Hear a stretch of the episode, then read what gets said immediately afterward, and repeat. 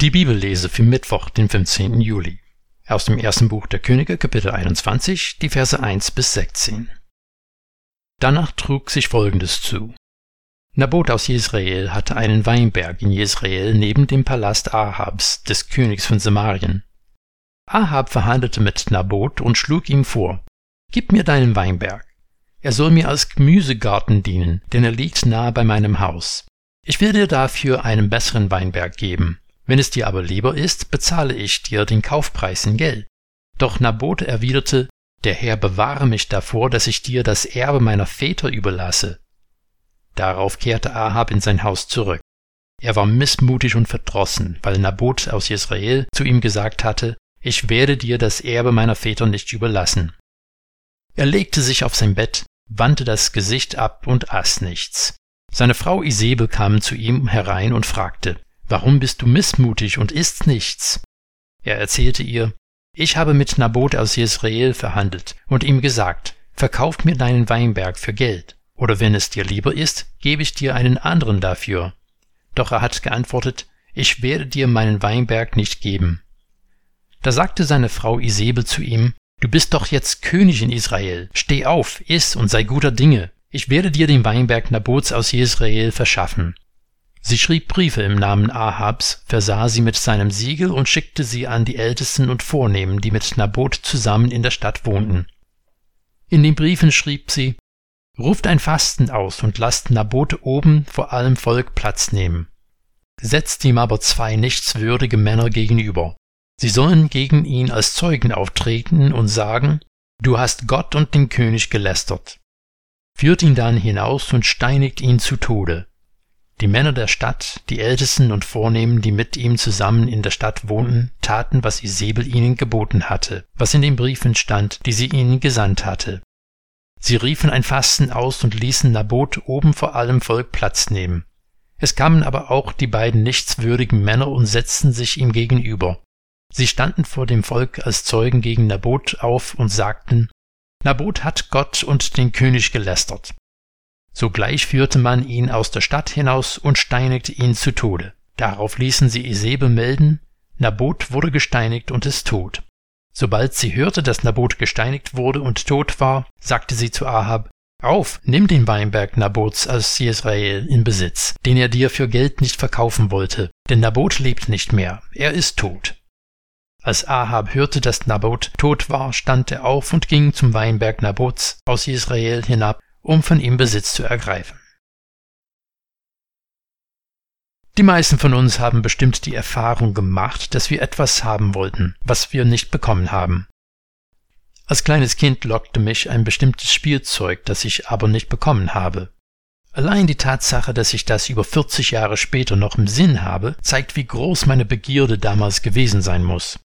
Selbst ein König bekommt nicht immer, was er will, aber hier haben wir es mit einem König zu tun, der besonders kindisch in seinem Verhalten erscheint, und einer Königin, die eine besondere Bosheit besessen hat und keine Hemmung hatte, alles aus dem Weg zu räumen, die bei ihr oder ihrem Mann für schlechte Laune sorgte.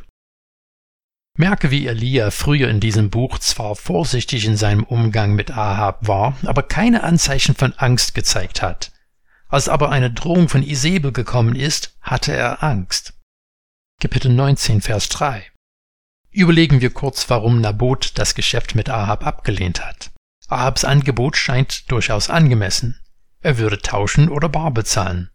Aber Nabot wehrte sich ziemlich heftig gegen diesen Vorschlag. Der Herr bewahre mich davor, dass ich dir das Erbe meiner Väter überlasse.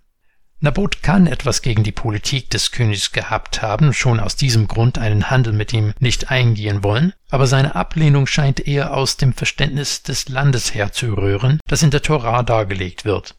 Von dem mosaischen Gesetz her gehörte das Land Yahweh, und die Zuteilung sollte immer von einer Generation zur nächsten weitergegeben werden. Die Regelung des Jubeljahres sollte dafür sorgen, dass wenn man sein Land verkaufen musste, dass die Familie das Land spätestens nach 50 Jahren wiedererhalten soll. Nabot scheint das Angebot als etwas Ehrenrühriges empfunden zu haben. Ahab regiert wie ein bockiges Kind. Er geht ins Bett, schmollt und weigert sich zum Abendessen zu kommen. Isabel fragt nach dem Grund seiner üblen Laune und scheint nicht zu verstehen, warum das so problematisch sein braucht. Im Namen des Königs gibt sie den Befehl, dass ein Fasten in Israel ausgerufen werden soll. Ein solches Fasten wurde in Zeiten der Not ausgerufen, um zu versuchen, von Gott eine Antwort zu erhalten, warum ein Übel über das Land gekommen ist. Sie hatte inzwischen genug von dem Gesetz Israels verstanden, zu wissen, dass zwei Zeugen notwendig waren, um jemanden für schuldig zu befinden. Zwei Männer werden gefunden, die bereit sind zu lügen. In den Text werden sie buchstäblich als Söhne des Übels bezeichnet. Sie werfen Nabot vor, Gott und dem König gelästert zu haben woraufhin er vor das Stadttor gebracht und gesteinigt wird. Ahab fährt dann gleich hin und nimmt den Weinberg in seinen Besitz. Das ist allerdings die Praxis der heidnischen Völker. Nach der Torah hätte das Land als Warnung gegen Lästerung brach liegen müssen. Man muss aber kein König sein, um gierig zu sein. Es ist keine Sünde, schöne Dinge haben zu wollen, aber es ist ein schmaler Grat zwischen Gutes haben wollen und Begierde. Ich bin oft versucht zu denken, das habe ich mir verdient. Aber wenn ich ehrlich bin, alles, was ich habe, ist ein Geschenk. Es bedarf Disziplin und Weisheit, um das Verlangen des Herzens ehrlich zu beurteilen.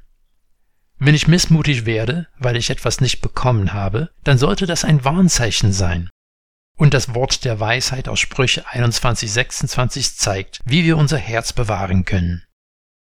Das Begehren der Gier währt den ganzen Tag der Gerechte aber gibt, ohne zu geizen. Das Herz, das sich zum Geben öffnet, klammert sich nicht an vergänglichen Dinge.